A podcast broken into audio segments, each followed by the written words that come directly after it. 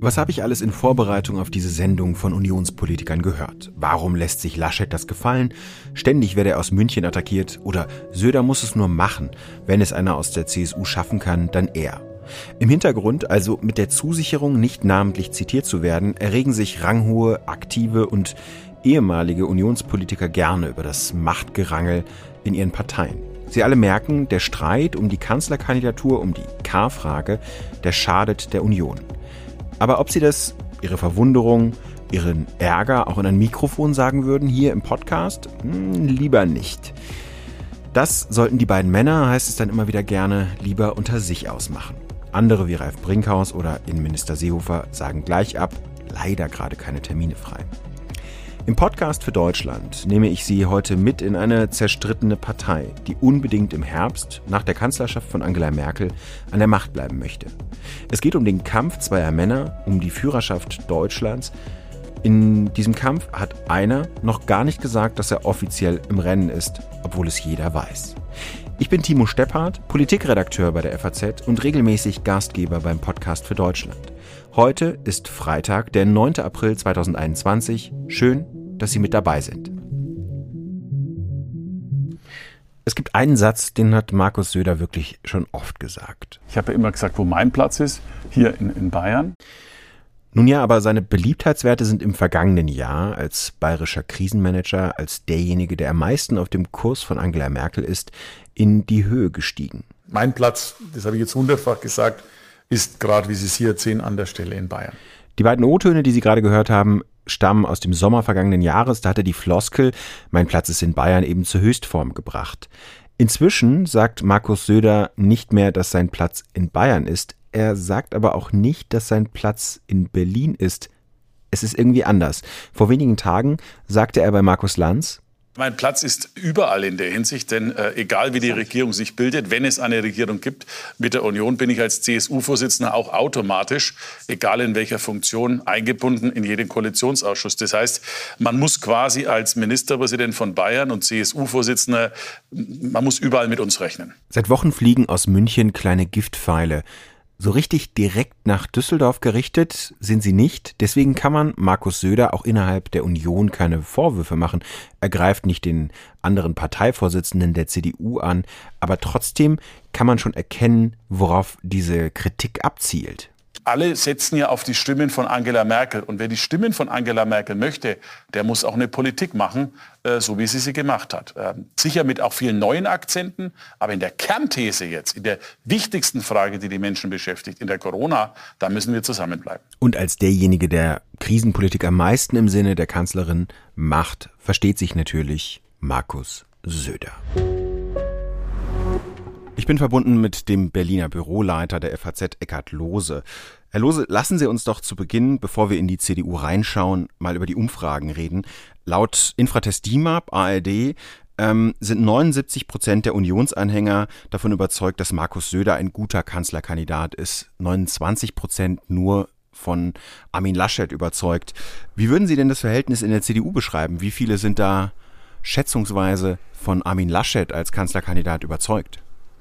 Da müssen wir jetzt gleich schon wieder eine Unterteilung vornehmen, denn in, wenn Sie nach der CDU fragen, in der Breite, dann ist, glaube ich, die Zahl derjenigen, die das so sehen, wie Sie es gerade beschrieben haben, Söder besser als Laschet, die ist relativ groß. Wenn Sie aber in die mhm. Gremien, vor allen Dingen in die Führungsetagen gehen, ähm, dann ist auch eine erhebliche Zahl ähm, von Stimmen zu hören, die sagen, äh, das können wir uns nicht aus äh, München wegnehmen lassen, die Kanzlerkandidatur. Der Laschet muss es machen. Das liegt nicht unbedingt daran, dass man von der Brillanz von Herrn Laschet so überzeugt ist, sondern dass es, äh, da geht es auch um Strukturfragen. Kann es sein, dass ähm, die CSU als ähm, sozusagen 16. Landesverband der Union ähm, dann das Ganze steuert, wenn einer von denen Kanzler äh, werden sollte, oder aber müssen nicht die 15 Landesverbände der CDU das Sagen haben. Insofern finden Sie dort dann wiederum eine Mehrheit von Leuten, die sagen, Laschet muss es machen.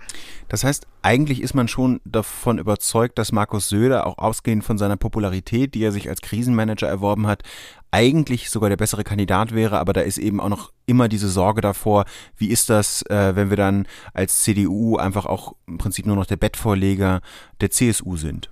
Verstehe ich das richtig? So, so ist es. Die Sorge, dass äh, ähm, der Schwanz dann mit dem Hund wedelt. Äh, statt umgekehrt, wie es bisher immer war. Zweimal hat die CDU das versucht in der Geschichte, ähm, einen CSU-Kandidaten ähm, dann auch antreten zu lassen oder hat es auch gemacht. Beide Male ist es äh, schiefgegangen, ähm, Franz Josef Strauß, Edmund Stoiber. Und jetzt hat man schon die Sorge, wenn wir das nochmal machen mit Söder angesichts dieser Umfragezahlen, dann könnte es sein, dass es wirklich wird und dass wir dann vier, acht, zwölf Jahre einen CSU-Kanzler haben und sich die gesamte Struktur in der Union ähm, natürlich dadurch verändert, die Machtverhältnisse verändern. Das steckt da dahinter. Im Moment merken wir ja noch diese Zurückhaltung, über die ich auch am Anfang gesprochen habe. Da ist, äh, viele machen sich Sorgen, sehen das Gerangel, das der Partei schadet, dass er zu einem weiteren Abwärtstrend führt. Dann aber zum Beispiel heute Morgen im Deutschlandfunk, äh, wir können es uns auch mal kurz anhören, war da Norbert Röttgen, der sich auch äh, sehr verhalten geäußert hat. Und das Beste wäre, wenn die beiden Parteivorsitzenden einen gemeinsamen Vorschlag machen. Darauf müssen wir jetzt alles setzen. Nicht irgendwelche einseitigen Maßnahmen von einer Seite, das wäre konfrontativ, sondern äh, die beiden müssen äh, in gemeinsamer Verantwortung für unseren Wahlsieg im September der gesamten Union, darum geht es, den besten Vorschlag machen. Die Verantwortung der beiden Vorsitzenden, Vorschlag zu machen wann könnten Sie das denn tun? Also wann könnte diese Einigung erfolgen? Wir haben auf dem Weg dahin am Wochenende eine Fraktionsklausur der Union im Bundestag, die sich am Sonntag trifft. Sind davon Impulse zu erwarten, ähm, die den Weg zur Kanzlerkandidatur beeinflussen? Das ist sozusagen die eine Million Dollar Frage. Auf der einen Seite ist es immerhin bemerkenswert. Ähm, bei der zweiten Pressekonferenz, die für diesen Sonntag geplant ist, ähm, treten Herr Laschet und Herr Söder auf. Die sind Gäste in dieser Fraktionsklausur, wie übrigens auch Frau Merkel. Ähm, dass die Parteivorsitzenden da hinkommen, ist jetzt nichts Ungewöhnliches. Dass sie die Pressekonferenz machen, ist bemerkenswert. Äh, zu hören äh, sind ähm, sozusagen auch von offizieller Seite Versicherungen, nein, nein, da werde es gar nicht um die Kanzlerkandidatur gehen. Aber im Moment ist das natürlich alles so im Fluss, dass man nicht mit letzter Sicherheit sagen kann, ob da nicht doch schon etwas äh, geäußert wird. Klar ist, ähm, so wie es Röttgen ja auch sagt und so wie es sein muss. Die beiden müssen sich vorher einigen. Also nicht vorstellbar ist, dass in einer Fraktionsklausur, in einer großen Runde, auch wenn es der geschäftsführende Vorstand ist, dann mal ausdiskutiert wird, wer ist für den einen, wer ist für den anderen, sondern die beiden müssen sich vorher einigen. Konfrontativ funktioniert das auch nicht, denn in dem Moment, wo, sagen wir mal, Laschet sagt, ich mache es und der Söder nicht einverstanden ist, ähm, funktioniert das gesamte Geschäftsmodell ja nicht mehr. Die CSU trägt immer schon in etwa 20 Prozent zum gesamten Stimmenergebnis der Union bei einer Bundestagswahl bei. Also konfrontativ, sodass der eine dann sagt, nö, äh, stimme ich nicht zu, kann das nicht gehen. Und erst wenn diese Einigung stattgefunden hat, dann können die beiden in die Gremien gehen ich bin nicht sicher, ob das am Sonntag geschieht. Es kann auch sein, Herr Söder wartet noch, bis die Zustimmungswerte für Herrn Laschet noch weiter runtergehen, kocht ihn sozusagen weich. Ähm, das schien bisher seine Strategie zu sein. Äh, Laschet darf dem nicht mehr zu lange zugucken, weil immer mehr CDU-Abgeordnete auch Angst um ihr Mandat haben. Kleines mhm. Unionsergebnis heißt weniger Bundestagsabgeordnete. So, das ist in etwa die Gemengelage. Die einen fordern schnelle ähm, Regelung, weil wir sonst immer weiter abrutschen. Möglicherweise hat Herr Söder aber das Interesse, dass zumindest Herr Laschet durchaus noch ein bisschen weiter in den Umfragen abrutschen darf. Aber da muss doch auch Ärger in der CDU sein, dass da dieser Markus Söder aus München die ganze Zeit gegen die eigene Partei tritt und den eigenen Vorsitzenden im Prinzip ja auch desavouiert. Also das muss doch für Ärger sorgen, oder? Das tut es natürlich auch, in erster Linie bei Armin Laschet selber äh, und seinen Leuten, aber das hören Sie auch aus größeren CDU-Gliederungen oder Organisationen. Das hört man von Wirtschaftspolitikern, das hört man von junge Union-Leuten, das hört man äh, aus unterschiedlichen Landesverbänden, dass die sagen, nee, das geht nicht, was der da macht. Ähm, das ist ja geradezu schon ein System, was, was Söder sich da ausdenkt. Also Laschet wird von der Kanzlerin äh, in den Senkel gestellt, weil er im Kampf gegen die Pandemie sagt, ja, wir halten die Notbremse ein, aber ähm, wir öffnen mit einem Click-and-Meet-Verfahren äh, unseren Einzelhandel. Söder macht dasselbe und wird von niemandem verhauen. Also das ist ja später, provokativ ja. zu zeigen, ähm, ich kann sowas machen, du kannst das nicht. Und darüber gibt es natürlich Ärger.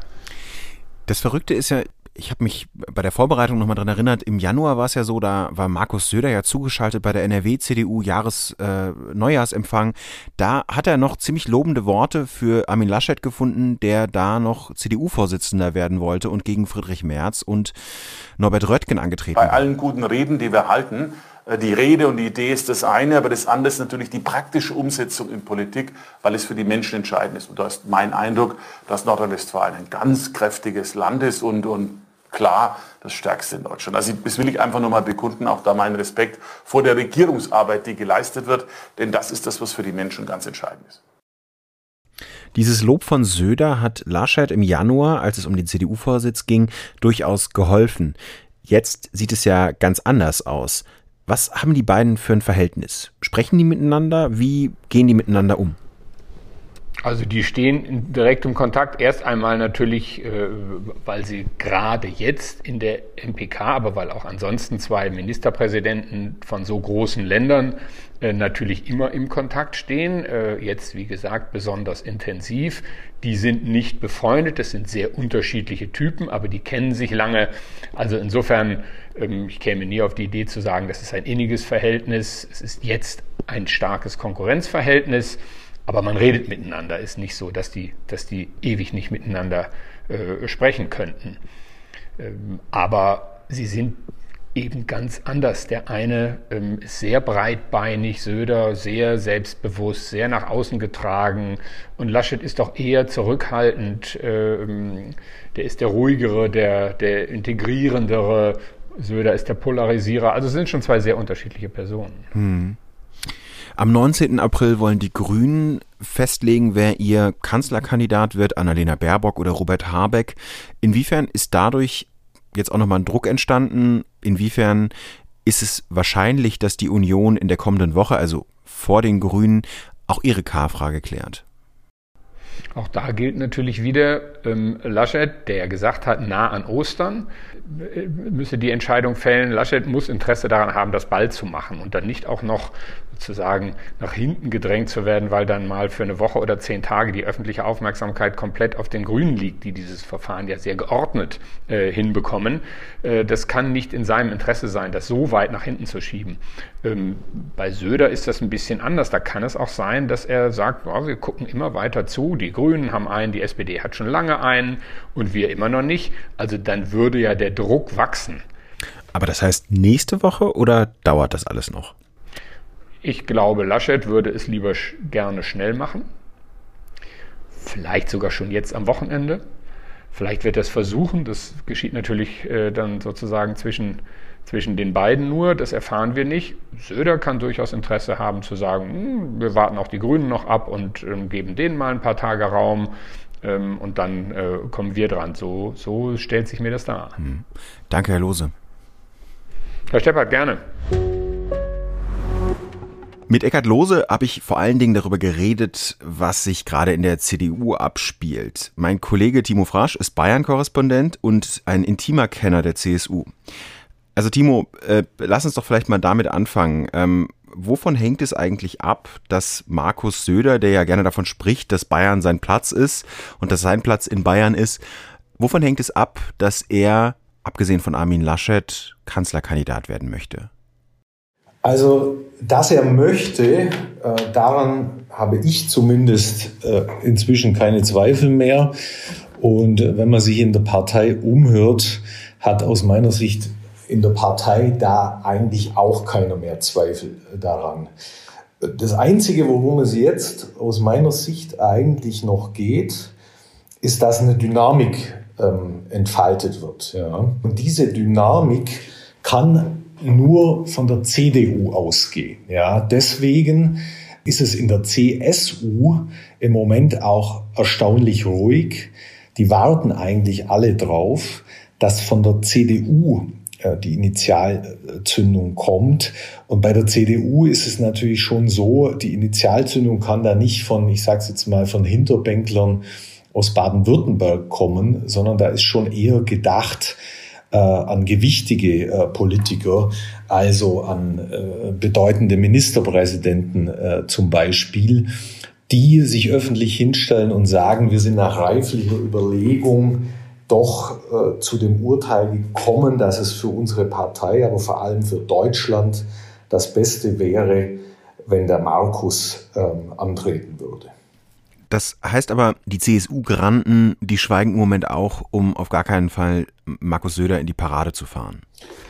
So würde ich das sehen, ja. Also äh, in, unter, sagen wir mal, äh, Angehörigen mittlerer und höherer CSU-Etagen äh, gibt es zurzeit, die sind zurzeit so ein bisschen hin und her gerissen. Ja. Einerseits ist es natürlich attraktiv, durch eine, ich sage jetzt mal, emphatische Wortmeldung äh, sich eine möglichst äh, geringe Mitgliedsnummer im Markus Söder vor Kanzler äh, Fanclub zu ergattern.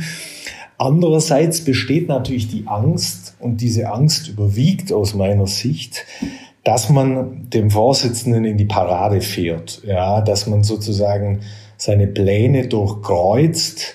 Im Grunde weiß in der CSU jeder, wenn Söder will, äh, dass man ihn unterstützt, ja, dann lässt er einen das früh genug wissen. Er ist ja praktisch mit der ganzen Partei im, äh, im Handy-SMS-Austausch. Und wie gesagt, wenn er Unterstützung und klare Wortmeldungen gerne hören würde, dann lässt er das sicher die Partei Oberen wissen. Sagen wir mal, Söder wird Kanzlerkandidat und zieht dann auch nach Berlin. Teil des Erfolgs der CSU war es ja eigentlich immer auch, dass sie eine Art Opposition in der Regierung macht. Über die Risiken ist man sich ja wahrscheinlich auch in München durchaus bewusst. Die überwiegen aber bislang nicht, oder? Ja, also diese Risiken, die werden immer noch verbalisiert. Meine Wahrnehmung ist aber, dass diese äh, Bedenken zusehends äh, in den Hintergrund rücken, ähm, dass Leute aus der CSU, insbesondere Jüngere, sagen, dieses Geschäftsmodell äh, hier gegen Berlin äh, zu kläffen, mhm. das hm. sei irgendwie sowieso so allmählich äh, an ein Ende gelangt. Und vor allem hört man halt immer wieder, äh, Söder sei, sei so ein Machttier, so ein Machtmensch, äh, dass wenn es einem zuzutrauen wäre, ich sage es jetzt mal, äh, Berlin von München aus zu erobern, dann wäre es Söder. Eben das ist aber natürlich auch sozusagen das Schreckgespenst ähm, für die CDU und für das Konrad-Adenauer-Haus. Äh, denn hier so, eine, so ein Bayer, der hier sozusagen das Feld ähm, äh, aufrollt und ähm, dann die Union äh, in einer Weise für sich einnimmt, wie es in den letzten drei Jahren mit der CSU gemacht hat, das können sich viele in der CDU nicht so richtig vorstellen. Die Beliebtheit von Markus Söder ist ja bei den Bürgern im vergangenen Jahr während der Corona-Krise besonders hochgegangen. Da hat er das Vertrauen des Krisenmanagers gewonnen. Wann war denn der Zeitpunkt, er hat ja durchaus, wir erinnern uns an die Schmutzeleien und an den Zwist mit äh, Horst Seehofer, er ist ja jetzt nicht unbestritten ähm, in die Staatskanzlei einge, eingetreten. Wann hat er denn die Partei so hinter sich vereint und hat die so unter Kontrolle gebracht, wie du das ja auch beschrieben hast? Mai, äh, in der CSU ist es immer so, ähm, dass äh, sie dazu neigt, sich hinter dem, ähm, der vorne steht und der ähm, Erfolg zu garantieren scheint, ähm, wie ein Mann äh, zu versammeln. Ja. Ähm, Im Moment glaubt sie, dass Söder der Einzige ist, der sie äh, in, in den alten, großen, äh, gloriosen Regionen halten kann. Ja. Man darf aber nicht unterschätzen, dass die CSU auch eine Partei ist, ähm, die ganz schnell umschwenkt, wenn der Erfolg weg ist. Bei Söder gilt es vielleicht sogar noch mehr als bei anderen, mhm. Weil Söder jetzt nicht unbedingt wahnsinnig viele Sympathien entgegengebracht werden, sein Erfolg ist buchstäblich vom Erfolg abhängig. Ja? Also er muss liefern. Ähm, und dass die Partei bei aller Neigung zum Emotionalen und Folkloristischen und so auch sehr, sehr unsentimental sein kann, wenn es um ihren eigenen Nutzen geht. Das sieht man zum Beispiel an der Causa Alfred Sauter, mhm. ähm, Stichwort äh, Maskenaffäre und so weiter. Ich meine, der Mann äh, ist seit Jahrzehnten in der CSU eine prägende Figur, verwurzelt, vernetzt. Und doch hat die Partei eigentlich ohne mit der Wimper zu, zu zucken ähm, ihn, ähm, als es ihr notwendig schien, abgesägt. Ja. Und selbst den Größten in ihren Reihen, also auch Ministerpräsidenten, kann das ganz schnell so gehen. Hm. Dann als letztes noch, wenn Markus Söder nach Berlin wechselt, gibt es einen natürlichen Nachfolger für die Landtagswahl 2023, die dann ja in Bayern ansteht? Also natürlichen Nachfolger ähm, gibt es aus meiner Sicht nicht. Es gibt äh, ein paar Kandidaten, die aber alle irgendwie äh, mit einem Aber verbunden sind. Ja. Anbieten würde sich der äh, gegenwärtige Finanzminister Albert Füracker, der ein enger Vertrauter von Söder ist, ähm, der schon deswegen Chancen hätte, weil man davon ausgehen kann, dass niemand Ministerpräsident wird ohne Söders Platz sozusagen einen gewissen Charme hätte mit Sicherheit sogar auch aus Söders Sicht eine Frau. Äh, da würde sich im Moment am ehesten äh, Ilse Aigner anbieten, die als Landtagspräsidentin eine gute Figur gemacht hat bisher, deren machtpolitische und konzeptionelle Fähigkeiten in der Partei allerdings zum Teil in Zweifel äh, gezogen werden. Gleichwohl hätte sie sicher durch über ihre überparteiliche Beliebtheit die Chance, in so eine relativ schnell in so eine Landesmutterrolle reinzuwachsen ähm, und sozusagen die Fäden würde ja nach wie vor äh, dann äh, bei Söder zusammenlaufen. Vielen Dank, Timo. Mehr zur CSU gibt es in der Samstagsausgabe der FAZ. Da schreibt Timo Frasch auf einer ganzen Seite über das Seelenleben der CSU mit Ausblick auf das Kanzleramt. Jetzt haben wir viel darüber nachgedacht, für wen sich die Parteien entscheiden könnten. Um die Perspektive ein bisschen zu öffnen, auch auf die Grünen, die ja noch im April entscheiden wollen, wer ihr Kanzlerkandidat oder ihre Kanzlerkandidatin wird, bin ich mit Karl Rudolf Korte verbunden, Politikwissenschaftler an der NRW School of Governance. Er hat einen Sammelband mit herausgegeben, der heißt Corona-Kratie. Und darum geht es um das Regieren in Krisenzeiten. Herr Korte, im Moment geht es ja viel darum, wie die Krise gemanagt wird. Gehen wir mal davon aus, dass deutlich mehr Bürger im September, wenn die Bundestagswahl ist, geimpft sind. Was könnte das entscheidende Thema im Herbst sein? Das entscheidende Thema wird sich auf die Zukunft projizieren lassen, denn Wähler wählen immer Zuversicht und Zukunftserwartung. Die Sachkompetenz, die sie suchen bei den Parteien, ist als optimistisches Abbild von Zukunft immer zu interpretieren. Das ist bei Wahltagen nie ein Erntedankfest, keine Abrechnung, wer zu spät Masken geliefert hat, sondern wer kann eine Krise, welche auch immer kommen kann, am besten abwenden. Das wird die Wahl und den Wahltag am Ende bestimmen. Das heißt, wie viel sagen die aktuellen Beliebtheitswerte zum Beispiel von Markus Söder, den so viel mehr Unionsanhänger zum Beispiel als Kanzlerkandidaten haben wollen, aber auch in der normalen Bevölkerung, wo der Zuspruch viel größer ist als für Armin Laschet. Wie viel sagt das dann noch aus? Das sagt im Moment nicht sehr viel aus. Es geht darum, wer gibt der Rettung eine Richtung und wer wird dieser einen Sehnsucht nach einem Transformationsvorhaben, einer Reformkanzlerschaft, einer Modernisierungskanzlerschaft Rechnung tragen. Welche Person und welche Person, welche Partei ist dafür am besten geeignet? Da ist die aktuelle Krisenmanagement-Analyse ein Teil, aber nicht die ganze Wahrheit. Es ist doch umfassender, was dazugehört, was die Mehrheit der Bürgerinnen und Bürger umtreibt. Und auf der anderen Seite haben wir aber eben auch eine sicherheitskonservative Wählerklientel, die nicht die großen Change Manager wählt, die jetzt die große Veränderung mhm. verkünden mhm. werden. Also solche abwägenden Überlegungen spielen durchaus eine Rolle. Es geht ja auch darum, ähm, also wir haben eben auf der Seite der Grünen diese beiden Kandidaten, Annalena Baerbock und Robert Habeck.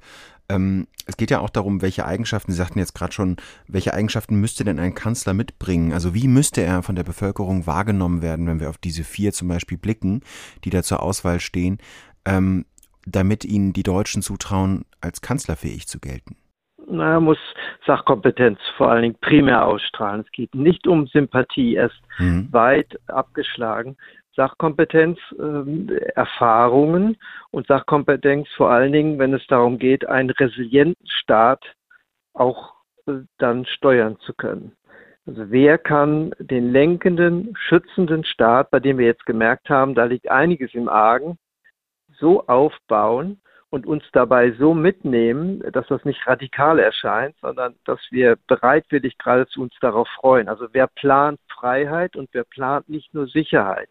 Das wäre eigentlich die interessante Frage und das kann, können die Parteien durchaus für sich auch äh, rekurrieren, dass sie da einzelne Punkte in den Wahlprogrammen drin haben. Aber die Personen müssen natürlich dieses Zutrauen erstmal transportieren, dass sie sich in der Lage fühlen, das auch zu kennen. Dann ist es ja, wenn ich Ihnen, wenn ich Sie richtig verstehe, eigentlich auch ein richtiger Schritt, dass die CDU sich durchaus oder die Union, dann, obwohl es ist die CDU, dass die CDU sich mit Armin Laschet, was das Wahlprogramm betrifft, noch Zeit lässt. Da wird ja jetzt gerade auch ein Bürgerbeteiligungsverfahren durchgeführt, ähm, in dem man sich einbringen kann, da muss man nicht CDU-Mitglied sein, ähm, wie ein Wahlprogramm aussehen könnte.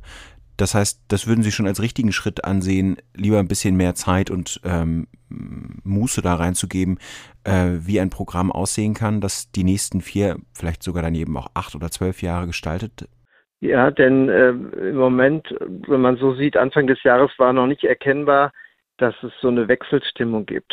Ein Machtwechsel liegt vielleicht und lag in der Luft, aber ob das schon mit Politikwechsel verbunden worden ist, konnte man nicht erkennen. Im Moment kristallisiert sich das aber heraus. Insofern ist der gut beraten, der spät sein Personal präsentiert und auch eine Programmatik dann entwickelt, die nicht sofort veraltet ist.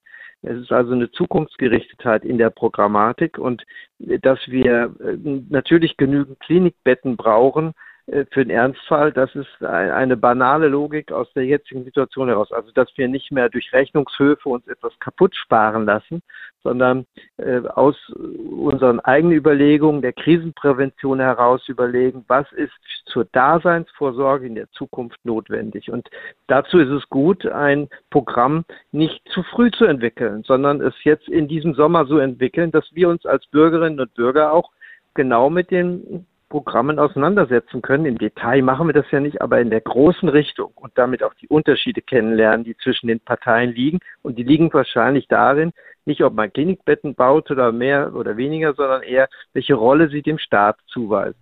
Sie haben gesagt, es gibt einen Unterschied zwischen Politik und Machtwechsel. Was meinten Sie damit?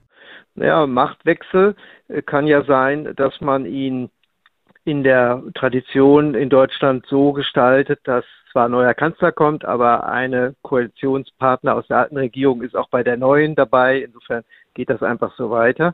In der Konsequenz wäre ein Politikwechsel das, was wir einmal massiv erlebt haben durch den Wechsel Rot-Grün, dass also aus der Opposition zwei mhm. Oppositionsparteien mhm. plötzlich eine Regierung übernommen haben. Wir ein einziges Mal in über 70 Jahren so gewählt. Wir sind eben sehr kontinuitätsverbürgend, sehr sicherheitskonservativ unterwegs. Insofern sind wir vorsichtig, wenn es um Veränderungstendenzen geht. Aber dieser Veränderungswunsch als Sehnsucht liegt jetzt in der Luft und der wird bestimmt bis Sommer zunehmen. Hm. Auch wenn die Krise das gerade überschattet, die Umfragen zeigen, dass die Bürger, dass den Bürgern besonders wichtig ist, dass Klimaschutz eine wichtige Rolle spielt. Wenn es darum geht, eine positive Vision von Post-Corona-Deutschland zu entwickeln, wie entscheidend wird auch sein oder inwiefern wird zum Beispiel auch die Union daran gemessen, dass sie im Vergleich zu den Grünen aufholt, was den Klimaschutz betrifft, ohne alte Anhänger zu verprellen, die da womöglich noch skeptischer sind?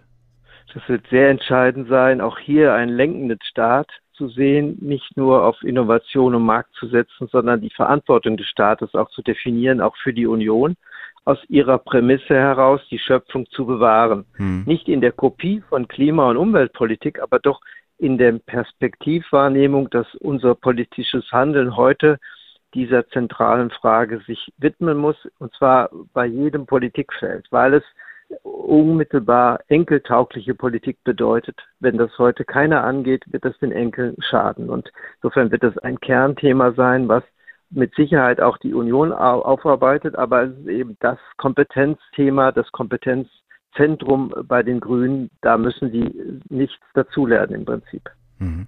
Vielen Dank, Herr Professor Korte. Gerne.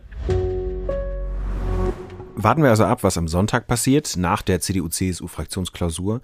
Da treten ja gemeinsam Armin Laschet und Markus Söder auf. Vielleicht wissen wir danach bereits, wer der Kanzlerkandidat der CDU-CSU im Bundestagswahlkampf ist. Wir halten Sie auf dem Laufenden auf FAZ.net, in der FAZ oder in der Sonntagszeitung. Ähm, nächste Woche sind wir im Podcast wieder da. Melden Sie sich gerne mit Kritik, Lob, Anmerkungen oder Themenvorschlägen an podcast.faz.de. Danke Ihnen fürs Zuhören. Ich wünsche Ihnen ein schönes Wochenende. Bis dahin. Tschüss.